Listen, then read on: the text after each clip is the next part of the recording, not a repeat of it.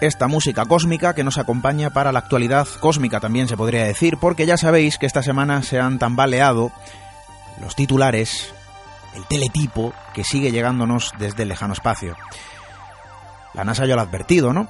En esa rueda de prensa que eh, hemos sido testigos, de la que hemos sido testigos esta semana. Los descubrimientos o el descubrimiento de siete exoplanetas, bueno, que parecen ser prometedores. Quizá esa gran noticia, eh, vertida en la rueda de prensa por parte de la NASA, ha enturbiado otro tipo de noticias que también parecen provenir o que provienen de forma directa desde el lejano espacio. Y aquí hay una, por ejemplo, ¿no? Fijaos, son conocidos por sus siglas en inglés como ETNO, objetos transneptunianos extremos, elementos cósmicos que reciben ese nombre por sondear el espacio más allá de Neptuno. Se sitúan a distancias eh, lejanas de nuestra órbita, claro, ocultos en la oscuridad existente en los confines del sistema solar. Claro, quizá por ello se conocen de forma indirecta a tan solo un total de 21, eh, y claro, y hasta ahora, tan solo uno de ellos, uno de estos objetos, pues eh, se había podido observar mediante espectroscopia. Son elementos silenciosos que se mueven pues tras la sombra de lo imperceptible, pero están ahí. Sus propiedades dinámicas se explican mejor si existen uno o más planetas desconocidos dentro del sistema solar, y de algún modo son los responsables del aviso que ya conocéis sobre la existencia del hipotético planeta 9. Bueno, pues fijaos, hasta ahora solo se había observado de forma espectroscópica, como digo, a tan solo uno de estos elementos, pero eh, claro, digo hasta ahora, porque un equipo de investigación liderado por el Instituto de Astrofísica de Canarias eso sí, hay que decirlo en colaboración con los hermanos de la Fuente Marcos, eh, de la Universidad Complutense de Madrid, bueno, pues ha dado un paso más para eh, caracterizar físicamente estos objetos y, evidentemente, ayudar a confirmar o desmentir, en cualquier caso, la hipótesis de un nuevo planeta en nuestro sistema solar. ¿Y esto qué ha sugerido? Bueno, pues el resultado podría evidenciar un origen común entre ambos objetos y señalar que sus órbitas actuales podrían ser el resultado de una interacción en el pasado, no lo sé, con el presunto y posible planeta 9. El espacio, de nuevo, que vuelve a imprimir su teletipo. Gracias por estar ahí. Muy buenas noches.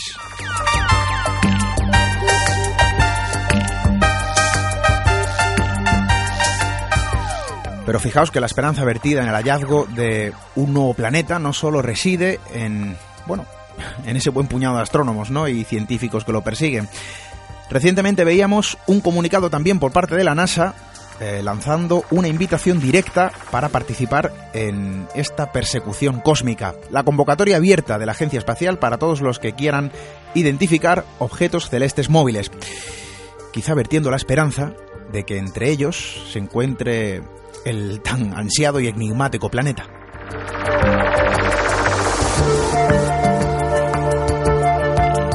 Ayudar a buscar posibles mundos no descubiertos en los confines exteriores de nuestro sistema solar y en el espacio interestelar vecino.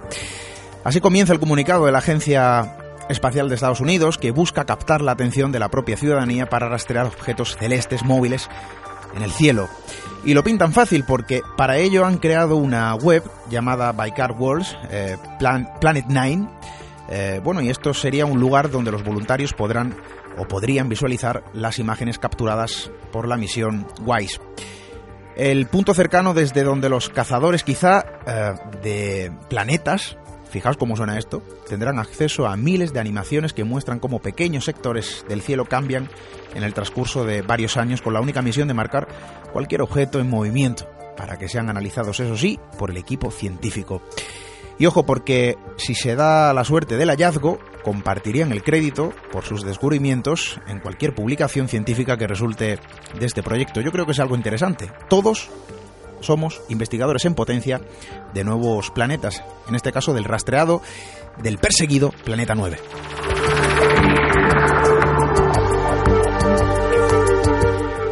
Según los propios expertos, obtener algún resultado contrastable podría llevar unos cuatro años a pesar de que actualmente se hayan sumado más de 15.000 voluntarios en el ansiado descubrimiento del elusivo Planeta 9. Una oportunidad también, si alguno de vosotros quiere lanzarse a la búsqueda de uno de los últimos misterios del espacio cercano. Nosotros, por el momento, nos lanzamos a la órbita de las historias que nos esperan esta noche. Gracias por hacerlo con nosotros. Les habla Esteban Palomo. Bienvenidos a Misterio en Red.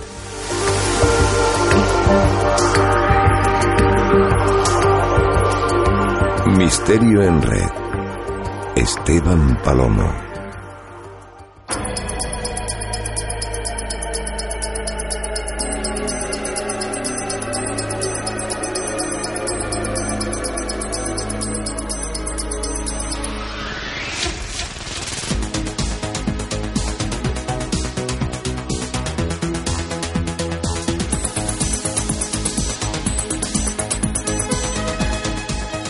La órbita de la radio, la órbita de las historias que emergen desde lo más profundo de nuestro propio país de las maravillas. Sábado 25 de febrero, programa 23 de la tercera temporada. Siempre gracias por acompañarnos.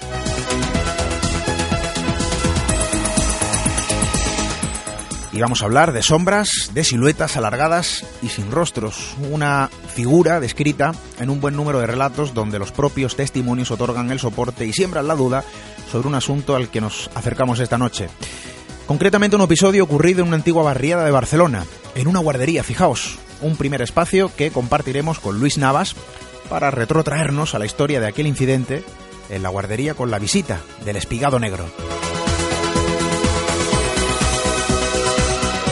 Más tarde alzaremos la mirada para abordar desde otra perspectiva, quizá el aspecto más introspectivo de lo concerniente a la ufología.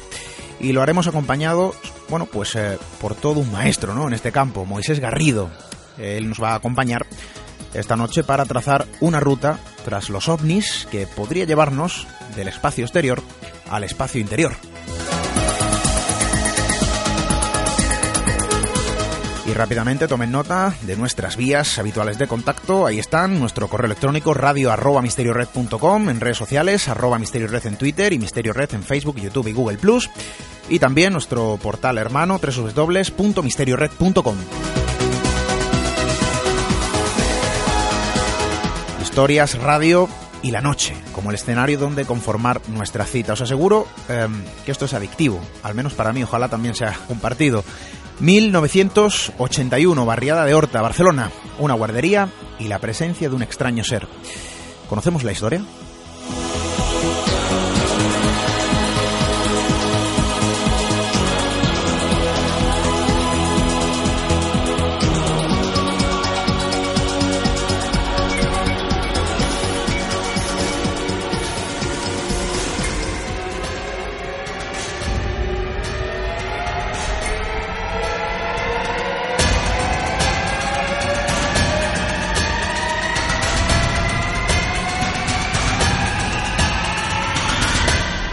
Misterio en Red.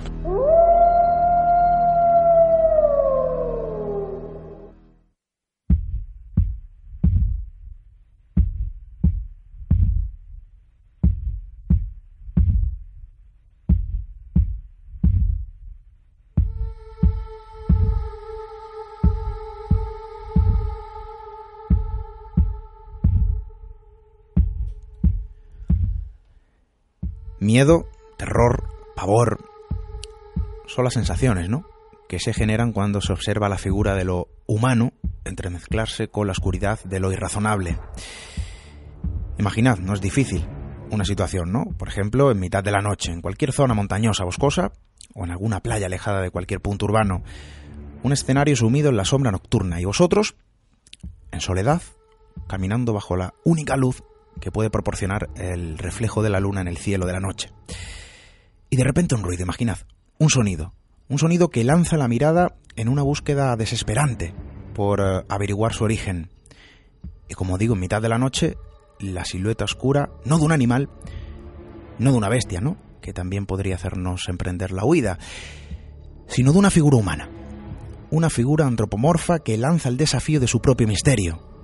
Una silueta sombría y sin rostro, de una estatura muy superior a la de cualquier persona. ¿Os imagináis?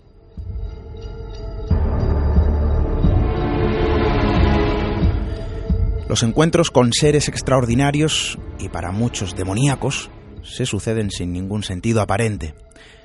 Nadie sabe quién es ¿O qué son aquellas siluetas errantes en la noche que se describen, ¿no? En la crónica que recoge este tipo de episodios. Nadie sabe a qué extraña naturaleza obedecen y sin embargo, el mismo patrón se teje alrededor de los llamados espigados negros. Una descripción plasmada a viva voz por los que por alguna razón entablaron un cruce de miradas con lo puramente desconocido. Y ahí están los detalles, sombras alargadas casi daimónicas que parecen estar cubiertas por un manto oscuro, siluetas inexpresivas con una imponente estatura que transitan la noche y en algunos casos el día. No tienen rostro, no tienen la mirada de lo vivo, no se sabe de dónde proceden o a qué extraño mundo pertenecen. Quizá lo único certero, no lo sé, sea su presencia en innumerables testimonios donde la voz del testigo queda desgarrada por el horror y el miedo, algo que es completamente, no sé, entendible, ¿no? Un miedo profundo ante una misteriosa y aterradora presencia.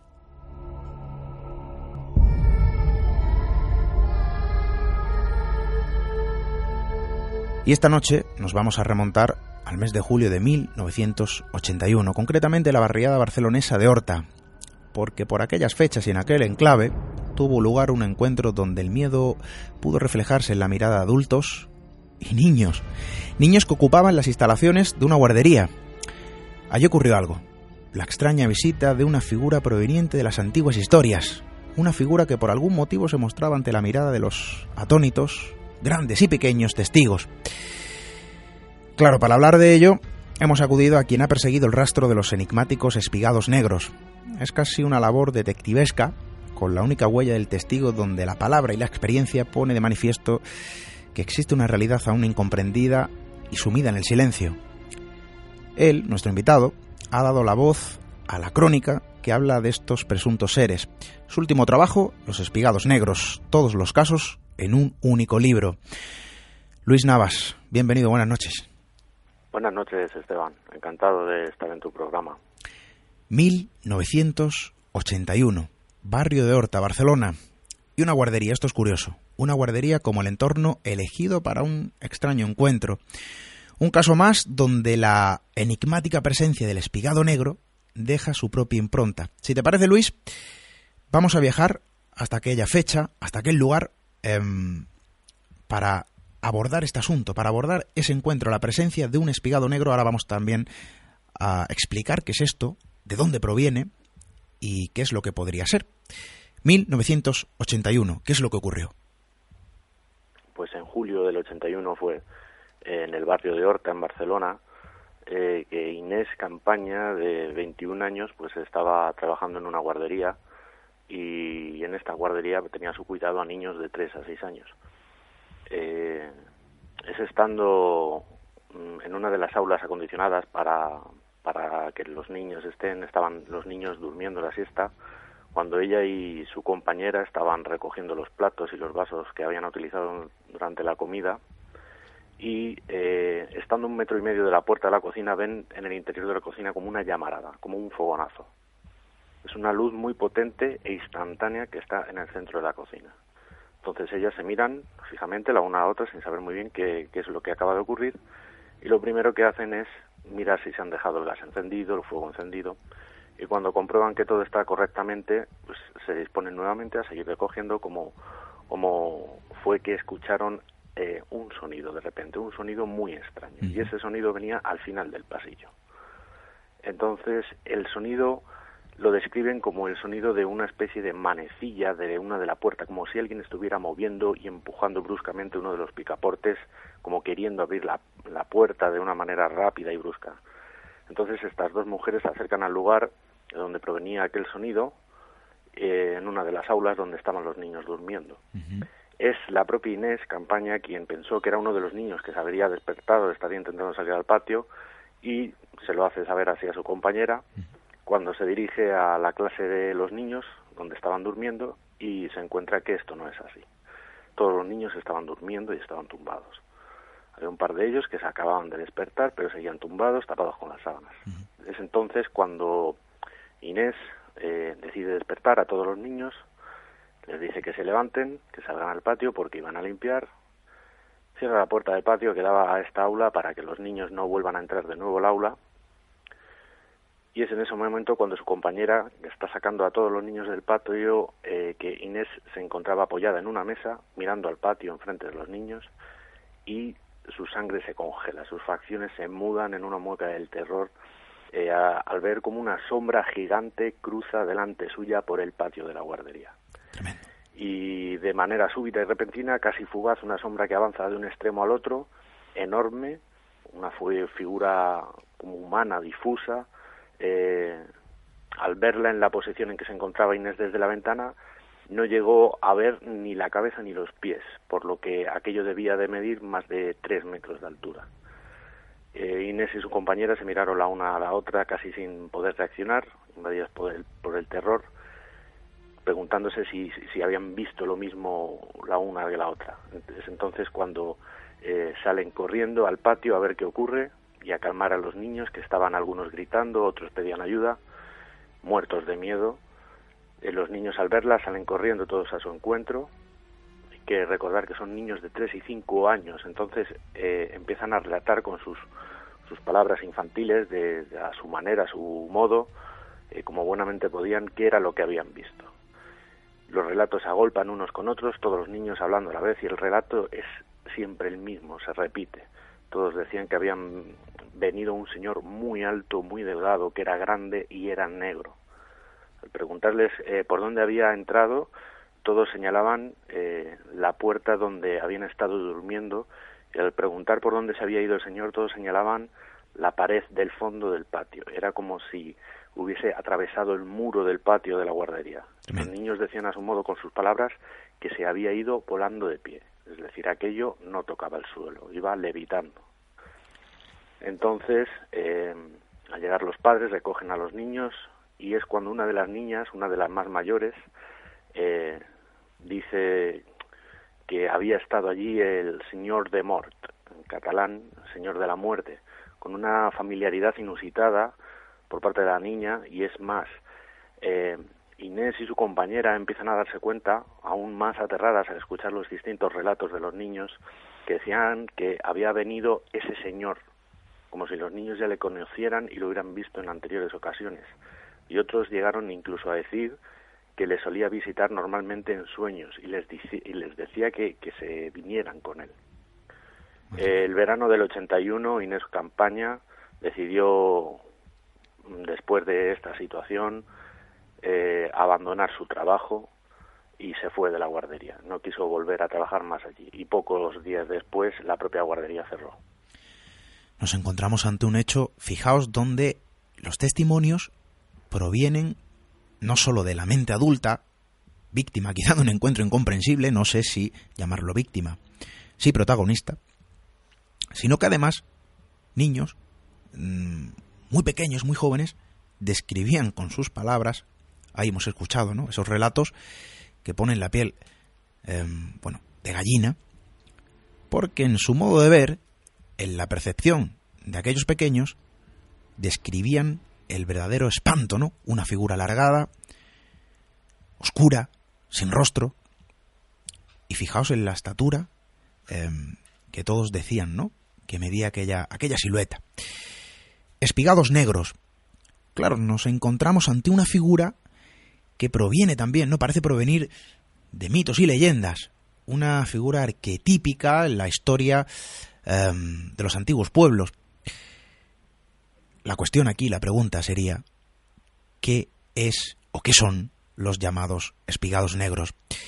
Yo sé que en tu libro, em, en tu último trabajo, Los espigados eh, negros, todos los casos en un solo libro, bueno, has indagado sobre esta figura, has rastreado las eh, posibles teorías o hipótesis que se pueden vertir ante este o estos extraños seres.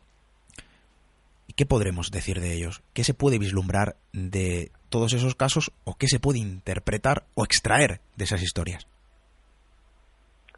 Pues yo he hecho una aproximación por, por distintas perspectivas, como puede ser el campo de la neurociencia, el de la psicología, eh, una aproximación a través de la, de la física y que de las distintas teorías, más concretamente la teoría de la física cuántica, eh, puede aportar a, a, intentar dar luz a este tipo de fenómenos. Eh, hago un comentario sobre qué son los espacios frontera, los espacios liminales, que están muy ligados tanto con el entorno que nos rodea como con nuestra propia psique. A un acercamiento al fenómeno también desde la perspectiva de la antropología, queriendo ver eh, ciertos patrones que se pueden rastrear en algunos de los eh, carnavales que se hacen, como son las mascaradas de invierno aquí en España, algunos de sus personajes y la ritualística que hay con ellos. Eh, es algo que ya lo han abordado mm, distintos autores, como Patrick Harpur, como Realidad de Aimónica en su libro, o, y también otros autores que lo han querido relacionar con, con lo que es la fenomenología ovni, aunque aquí habría que hacer un poco una distinción entre qué, qué, qué entendemos por un ovni, qué puede ser un ovni y qué no, ¿no? Eh, el tema es que yo lo que intento abordar con el libro es principalmente que la realidad no puede ser entendida en su totalidad, por lo que cualquier intento de comprensión total de la realidad es una falsa coherencia. La ciencia eh, fija y aísla las cosas para poder estudiarlas y reproducirlas, pero el hecho de aislar, de aislar las cosas en sí mismo es un error porque todo está unido entre sí, que es algo que también desarrollo con lo que tiene que ver eh, la psique y eh, el anima mundi, que sería más o menos estos, estas dos zonas por donde se van a mover este tipo de, arquetipos, este tipo de visiones. Eh, todo lo que queda aislado deja de existir. Entonces, esto es un choque para el pensamiento moderno que utilizamos nosotros, que es un pensamiento a, dos tiempos, ¿no? donde es sí o no, positivo, negativo, y la ciencia, que se mueve entre estos dos tiempos, el verdadero o falso, eh, si queremos aproximarnos a este tipo de fenómenos e intentar comprenderlos, debemos tener una tercera perspectiva que se mueva por los estados intermedios de aquello que percibimos entre la realidad y la irrealidad. Lo imaginado, la fantasía, lo onírico, tendría que tenerse en cuenta también. La negación de los testimonios por parte de los investigadores que investigan estos casos eh, diciendo que los testimonios pues o son invenciones o son ensoñaciones de las personas, pues se reduce a ese simplismo dual de existe o no existe. Cuando estos fenómenos no significa que si no los podemos entender no puedan existir. Querer atribuir estos fenómenos a figuraciones de carácter onírico de nuestro inconsciente no deja claro el hecho de que ninguna fabulación psíquica u onírica pueda dejar huellas en el terreno o provocar daños físicos en los testigos. Y ahí, con esas hipótesis, con esas teorías completamente opuestas o diferentes, em, al menos distintas, ¿no? a las establecidas en cuanto a, a estos encuentros. Hemos, hemos hablado de un caso, Julio, de 1981, donde los testigos, numerosos testigos, dos profesoras, repito, en una guardería, y los alumnos, pequeños e inocentes niños, incluso decían haberlo visto en sus propios sueños, ¿no? Hay una interacción con este tipo de seres, con este tipo de visiones, apariciones. No sé muy bien, ¿no? Dónde encasillarlo. Lo que sí sé es que, eh, y evidentemente, ¿no? Lo que bien conoce nuestro buen amigo Luis Navas, es que este tipo de seres, es que este tipo de encuentros, de apariciones, los espigados negros, esa silueta, esa descripción, se ha dado en reiteradas ocasiones a lo largo de la historia. Existe un buen cuaderno de crónicas, ¿no?, que recogen la misma silueta, en diferentes lugares, en diferentes circunstancias. Pero ahí están, los espigados negros. Yo creo que son, o forma parte, ¿no?, uno de los grandes misterios, bueno, de, como bien decía nuestro buen amigo Luis, del anima mundi. No sabemos a qué mundo pertenecen, lo que sí sabemos es que de algún modo están ahí. Luis Navas, autor de Los Espigados Negros, todos los casos en un único libro, editorial Círculo Rojo. Muchísimas gracias. A ti, Esteban.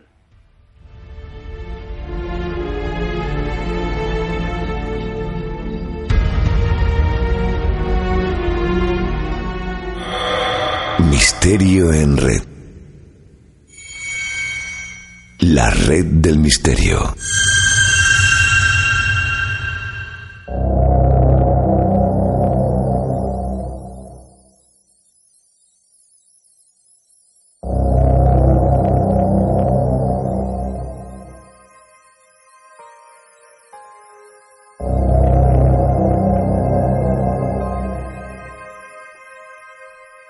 Luminarias, aparatos extraordinarios en los cielos, y encuentros quizá demasiado cercanos.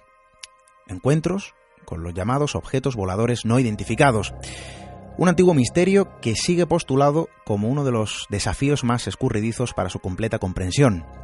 Es casi una visión fugaz, ¿no? Casi como la presencia de un sueño vivo en este caso, que por alguna razón se muestra ante la mirada de tan solo unos pocos.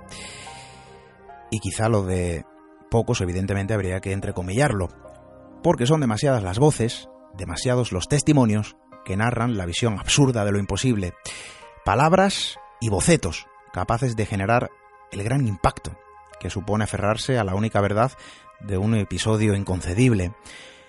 Algo que llega y desciende ¿no? de los cielos para grabar a fuego un imborrable e ininteligible mensaje.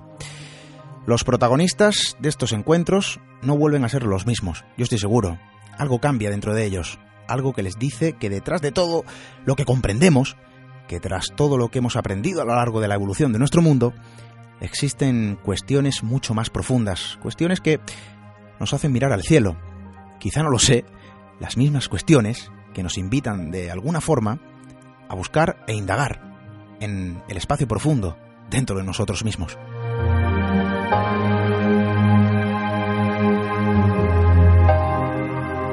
No sé en qué año ni a partir de qué momento, pero lo cierto es que todo lo relativo a la ufología ha pasado a ser una recopilación de casos y testimonios, a transformarse en algo mucho más complejo, profundo y estoy seguro que trascendente.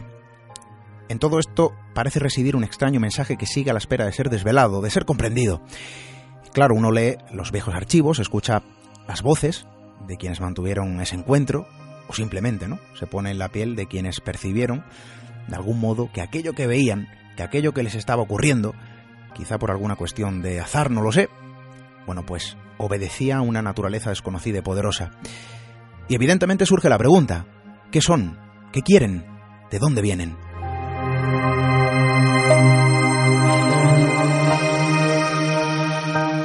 Quizás sean preguntas tan escurridizas como sus propias respuestas. Hablamos de un fenómeno bifurcado en dos aspectos, fundamentales diría yo, lo físico los datos, lo gráfico dibujado en el paisaje de cualquier entorno, lo que de algún modo se convierte en el aspecto tangible, y por otro lado nos encontramos con el aspecto subjetivo de la propia eh, interpretación, ¿no? De la falsa percepción, no lo sé. Quizá también con sus propias luces y sombras, con sus propias preguntas y respuestas. Claro, todo ello nos invita a trazar un recorrido alrededor del fenómeno ovni que podría llevarnos, nunca mejor dicho, del espacio exterior al espacio interior.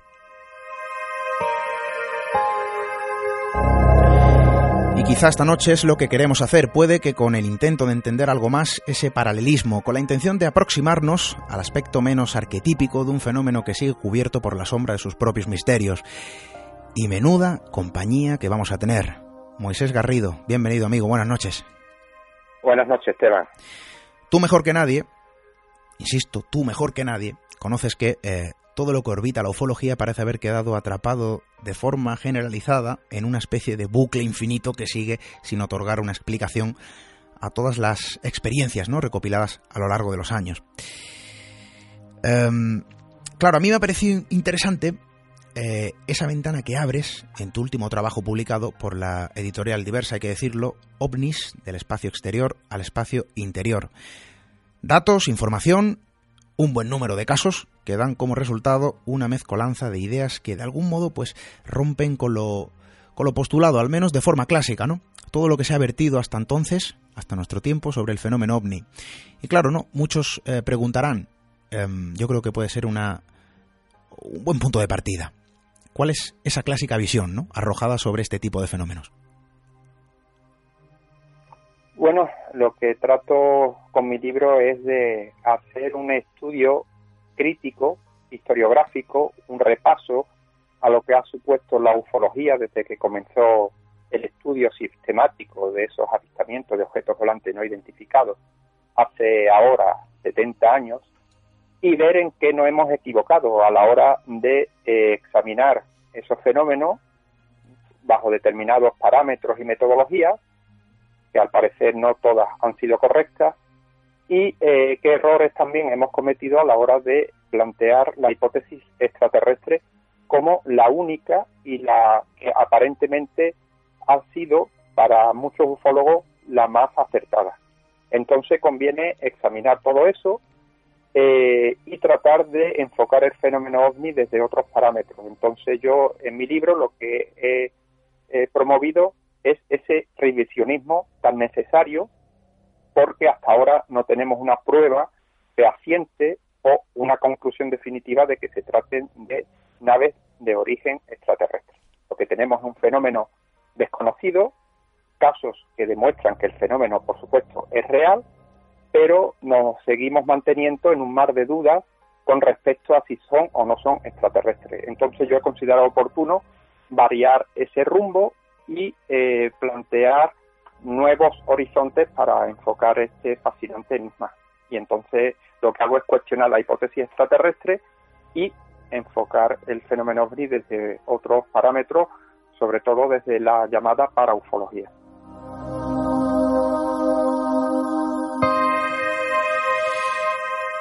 Otra visión, otra perspectiva, quizá otro análisis, ¿no?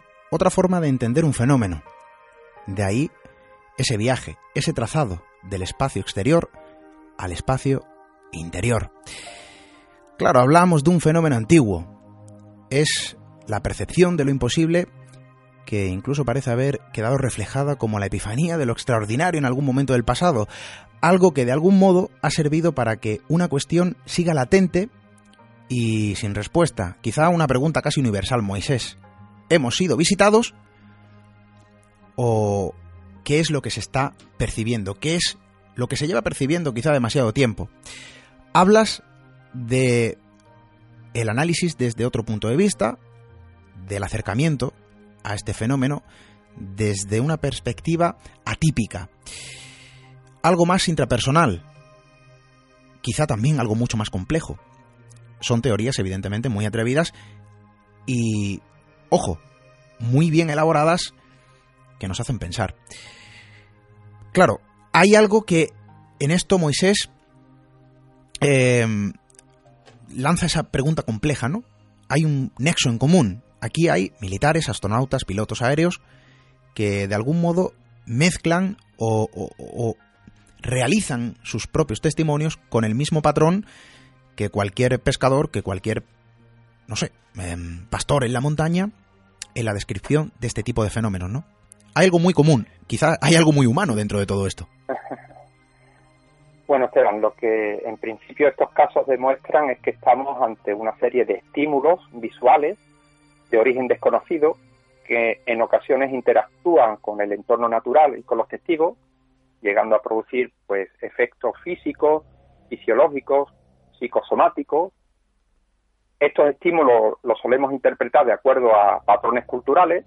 Eh, sabemos de sobra que ya eh, los ovnis están anclados en nuestro imaginario colectivo y muchos muchos fenómenos cuya naturaleza desconocemos los englobamos bajo dicha sigla y por eso considero que a estas alturas es bueno preguntarnos si eso es correcto, si no nos estamos equivocando en la interpretación que estamos haciendo, si la hipótesis extraterrestre es la más viable, como siempre se ha afirmado, y sobre todo hemos de saber el papel que en esta historia, a veces que son muy dispares, juega la mente humana en la primera parte de mi libro, en la que me centro en los aspectos físicos del fenómeno ovni, hago ese estudio crítico que he dicho anteriormente.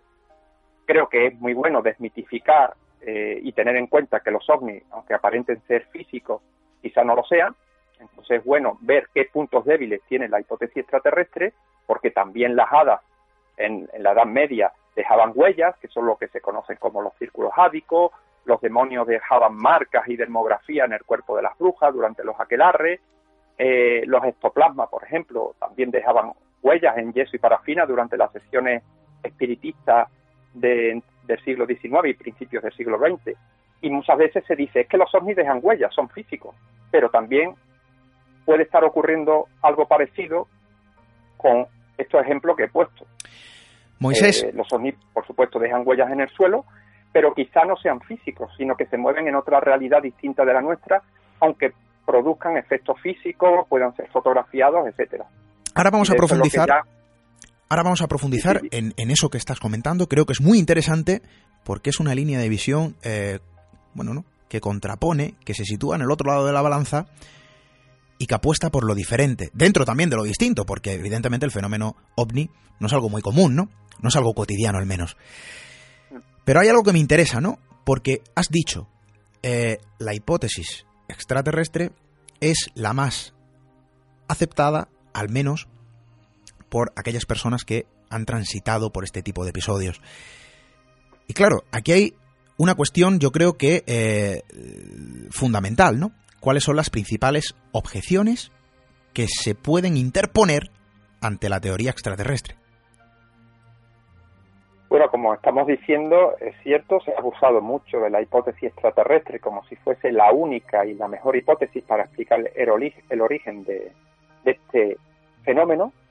Eh, y yo creo que por, eso muchos se han cansado, porque han estado esperando el contacto oficial con estos supuestos alienígenas, que, eh, aparentemente han llegado hasta aquí, y sin embargo eso no se ha producido y ha, y ha, hecho que muchos entusiastas e investigadores se cansen del tema ovni. No han contemplado otras hipótesis alternativas y no han tenido en cuenta la importancia del factor humano en estas historias. Por eso creo conveniente enfocar el fenómeno ovni desde otras perspectivas, eh, desde planteamientos un tanto heterodoxos como es la paraufología. Eh, además, no deja de ser curioso, Esteban, que en muchos encuentros cercanos con ovni y en las abducciones el testigo se encuentre bajo un estado modificado de conciencia. Eso es un rasgo muy interesante de examinar. Eh, su mente parece que no está, diríamos que en un estado de vigilia como en el que nos encontramos ahora mismo tú y yo, ¿no? Está como en un estado crepuscular entre el sueño y la vigilia que parece facilitar el contacto con otras realidades que trascienden nuestro marco físico. Y fuera del contexto ufológico eso también se da, es decir, un medium espiritista necesita entrar en trance para conectar con supuestos espíritus. En el contexto aparicionista, el vidente mariano también tiene que entrar en éxtasis para establecer comunicación con la Virgen y por tanto esa analogía entre fenómenos aparentemente distintos hay que tenerla muy en cuenta. Luego nos encontramos con que esos presuntos ufonautas aparecen y desaparecen repentinamente. Eh, el testigo, cuando es abducido o tiene un encuentro cercano, eh, con estos supuestos seres de origen extraterrestre para, para muchos ufólogos, pierden la noción del tiempo, parece que entran en una especie de realidad onírica, eh, hay una comunicación telepática entre esas entidades y el testigo, hay contactados que utilizan para establecer contacto con, esos seres, pues métodos de contacto que se ha empleado en el espiritismo, como por ejemplo la Ouija y la psicografía. Algunos contactados entran en trance y se comunican así con supuestos seres de las Pléyades o de Alfa Centauri o de Orión.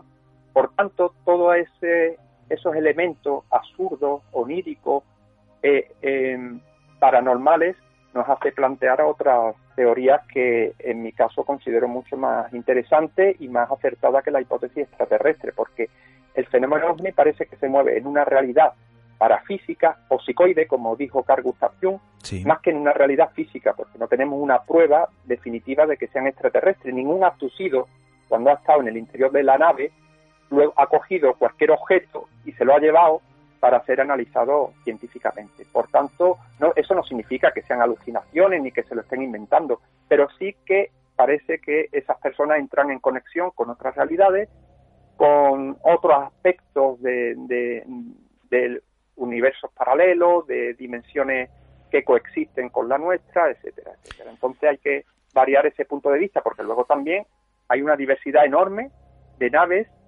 y de humanoides. Los hay pequeñitos, macrocéfalos, con aspecto de animales, zoomorfos, aspecto de robots, eh, altos, con rasgos angelicales. Eso significaría que estamos siendo visitados por un montón de razas alienígenas. Entonces es más posible que estemos ante la manifestación de realidades que coexisten con nosotros. Los que visitantes para mí serían como vecinos, pero de otra dimensión paralela.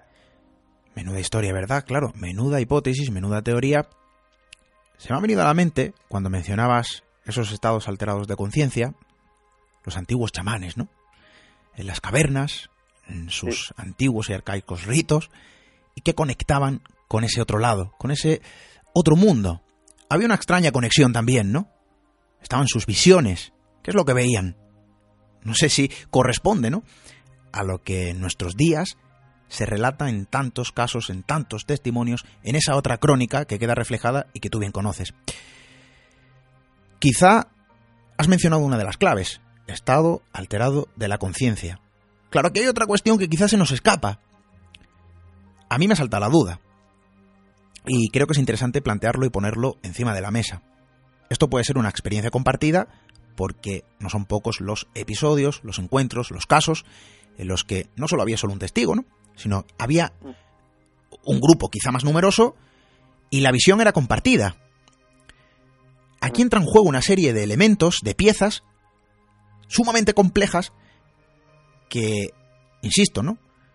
Esa teoría que se vierte en este libro, con un soporte rotundo, y os aseguro que impresionante, bueno, lanza preguntas complejas. Y existe ese paralelismo, existe esa visión compartida, y eso nos indica, ¿no?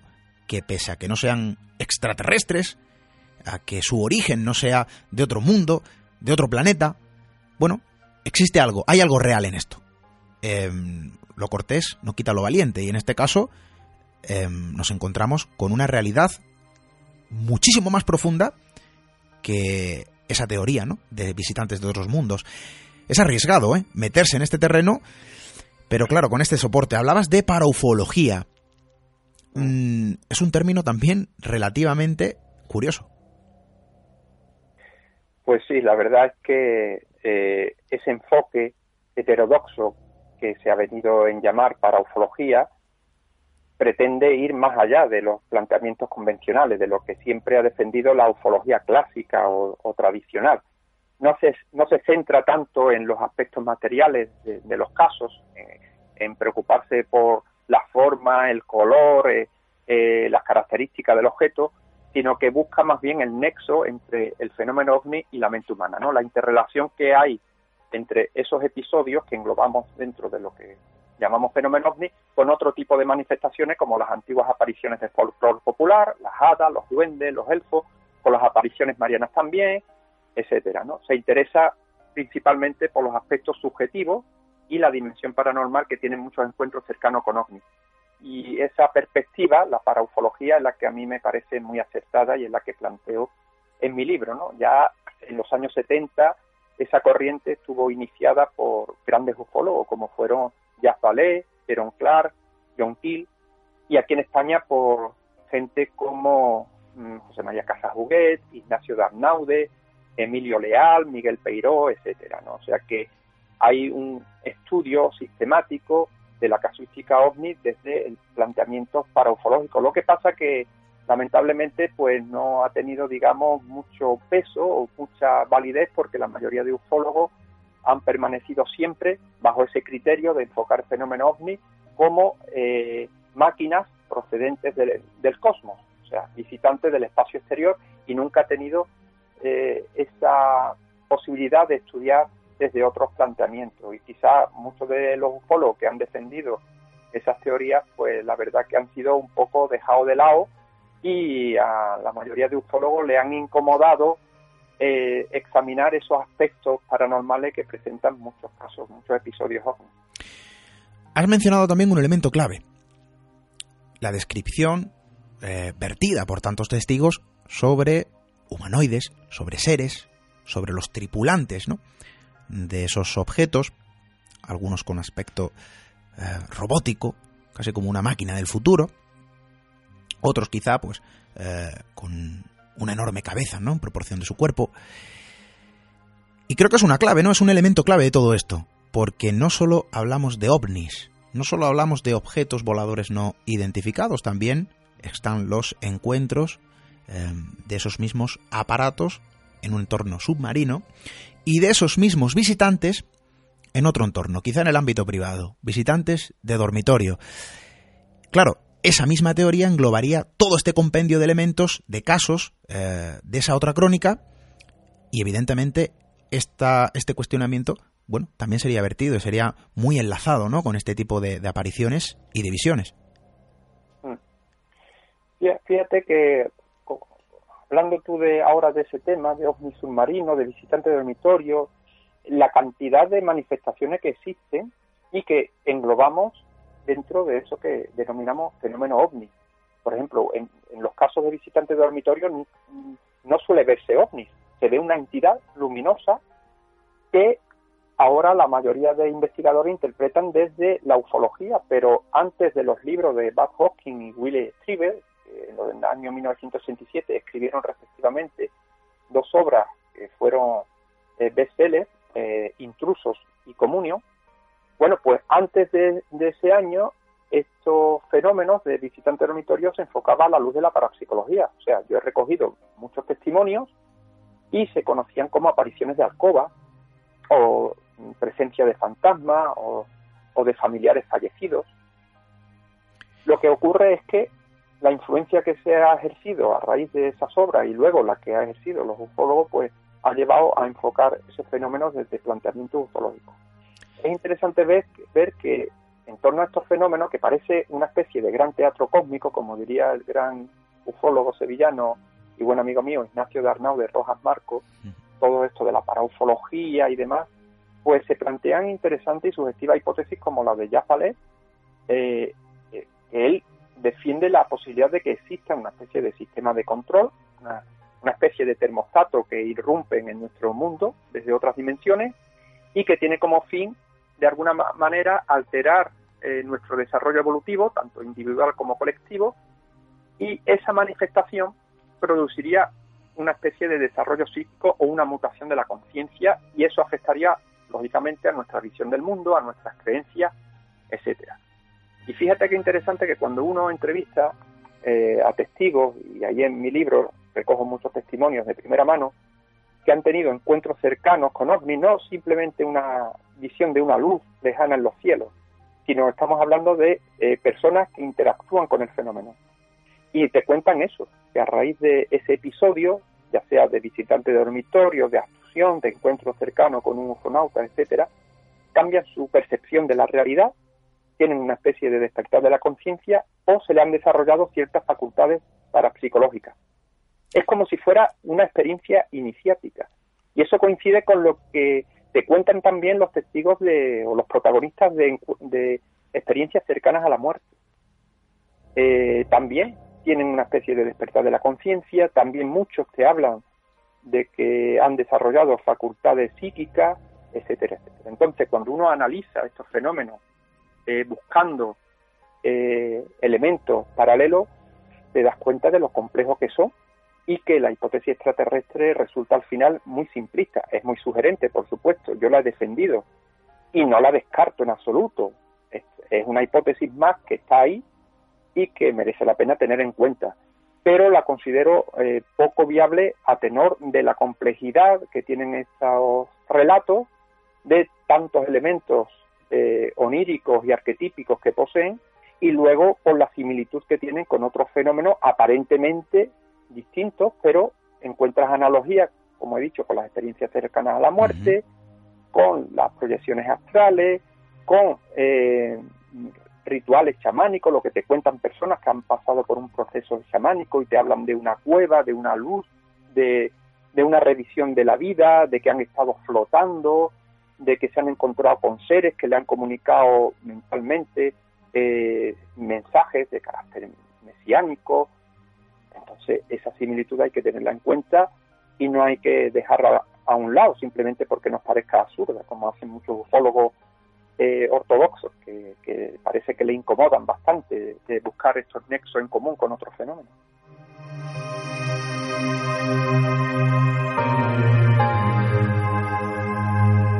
Fijaos el detalle, esto es interesante, ¿no?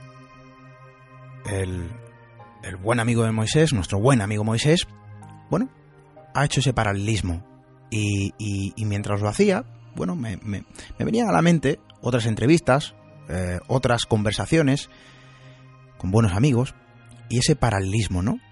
Eh, personas que viven un trance, personas que traspasan lo límite, el límite, perdón, de, lo, de, lo, puramente comprensible, ese encuentro con no se sabe qué, y también ese paralelismo con las personas que, por ejemplo, eh, irrumpen en otra frontera con esas llamadas ECM, de las experiencias cercanas a la muerte. Y el regreso, el regreso, no sé, con un don. Claro, con algo que antes no estaba. O quizás sí, pero estaba aletargado, dormido, no lo sé, en algún lugar del interior.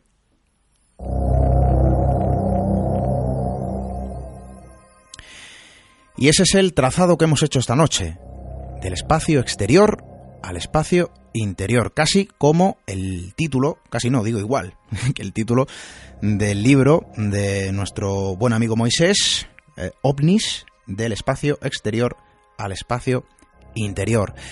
Es una teoría que se contrapone a lo tradicionalmente vertido dentro de todo el fenómeno ovni. Yo creo que es muy interesante cuestionarse eh, estas otras hipótesis. Es algo valiente también.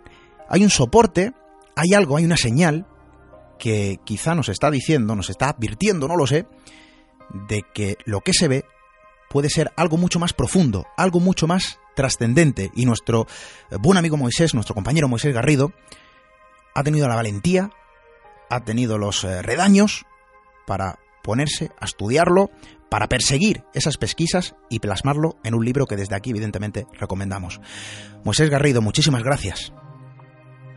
Gracias a ti, amigo Esteban. Un fuerte abrazo. Un abrazo.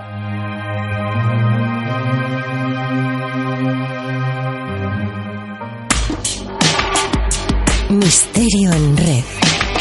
Misteriored.com. La red del misterio.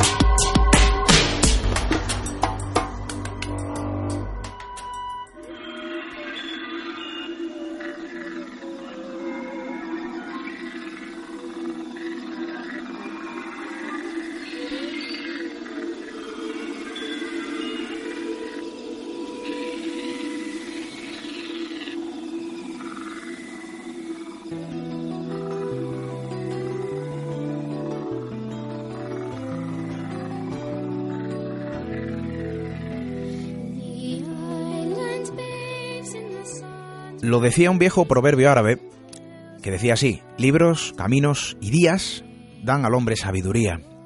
El olor de un libro, su tacto o simplemente su belleza física son cualidades extraordinarias capaces de transmitir emociones. Estoy seguro que estaréis conmigo. Claro, después, bueno, pues hay como todo, ¿no? Libros malos, carentes de algún valor, y libros imperecederos al tiempo, cargados de mensajes, aprendizajes y descubrimientos. Pero al final la síntesis del libro establece su propio prestigio, ¿no? Em, sobre esta antigua y tradicional forma de conocimiento, el poder resultante de la palabra grabada en el papel que sigue condensando experiencias de vida que solo son accesibles bajo la sagrada costumbre de la lectura como medio de extracción de un mensaje profundo. Y quizás sea esta, no lo sé, la razón más contundente para seguir acudiendo a estas arcaicas obras de papel, no solo por su simbolismo, sino por el poder que son capaces de albergar.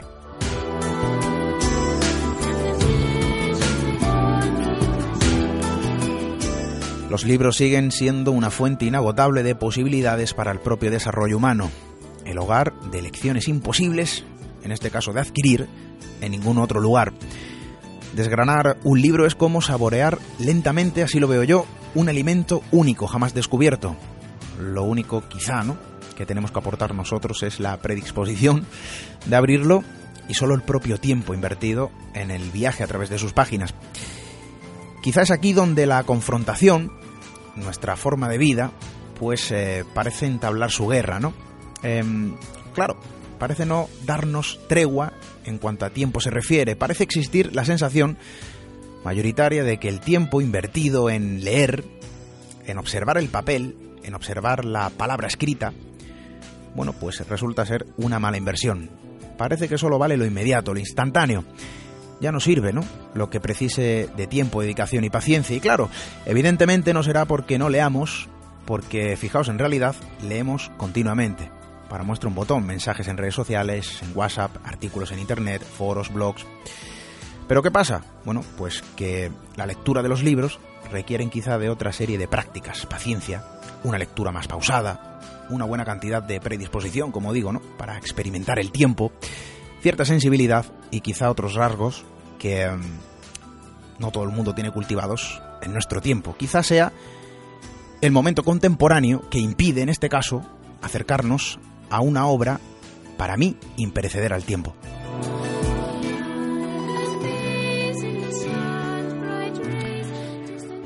En este sentido, fijaos, eh, me ha parecido curioso el resultado de un sencillo cálculo realizado y publicado recientemente por Quartz.com. Un problema matemático dividido en dos factores, el tiempo medio que se dedica a las redes sociales y el resultado de aplicar ese mismo tiempo a la mágica lectura de los libros. Y en sus números, al menos en los plasmados en esta especie de cuentas, de letras y tiempo, una persona lee entre 200 y 400 palabras por minuto. Y por otro lado, un libro cualquiera, no lo sé, al menos esto es lo que comentaba este medio, un ensayo, por ejemplo, un estudio o alguna biografía, tiene aproximadamente 50.000 palabras. Bueno, pues a partir de estos datos lanzados, em, entiendo que a grosso modo, claro, pues esta sería la cuenta, ¿no? Fijaos, 200 libros por 50.000 palabras igual a 10 millones de palabras. 10 millones de palabras divididas por 400 palabras por minuto, 25.000 minutos. 25.000 minutos divididos por 60, igual 417 horas. Y así finaliza ¿no? este resultado, 417 horas en un año para leer 200 libros. Claro, esta cifra eh, no resulta demasiado excesiva si se atiende a las estadísticas sobre, por ejemplo, cuánto tiempo pasa un ciudadano medio español observando una pantalla. Según los datos elaborados eh, por Mary Maker, Em, nos pasamos, aquí lo tengo anotadas, eh, unas 2.409 horas, fijaos, mirando la televisión, la tablet, el móvil o la pantalla de nuestro ordenador. Menudo dato, ¿verdad?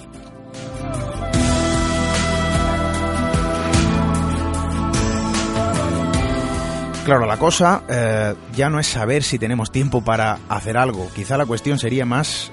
Eh, no sé, sería más cuestión de lograrlo. Es más sencillo obtener información y entretenimiento de una forma variada e instantánea, insisto. Quizá lo que habría que preguntarse es si la forma más adecuada de conseguir algo pues es la que estamos aplicando, al menos algo de calidad y provecho. Somos el resultado de nuestras propias experiencias y un buen libro puede aportarnos mucho, estoy seguro, mientras divagamos por sus páginas. Y yo lo tengo claro, es una experiencia de tiempo, auténticamente y en todos sus matices. Es experimentar el tiempo. Evidentemente, desde aquí siempre lanzaremos esa invitación. Es como la radio a través de las ondas, a través de la letra, a través de la palabra.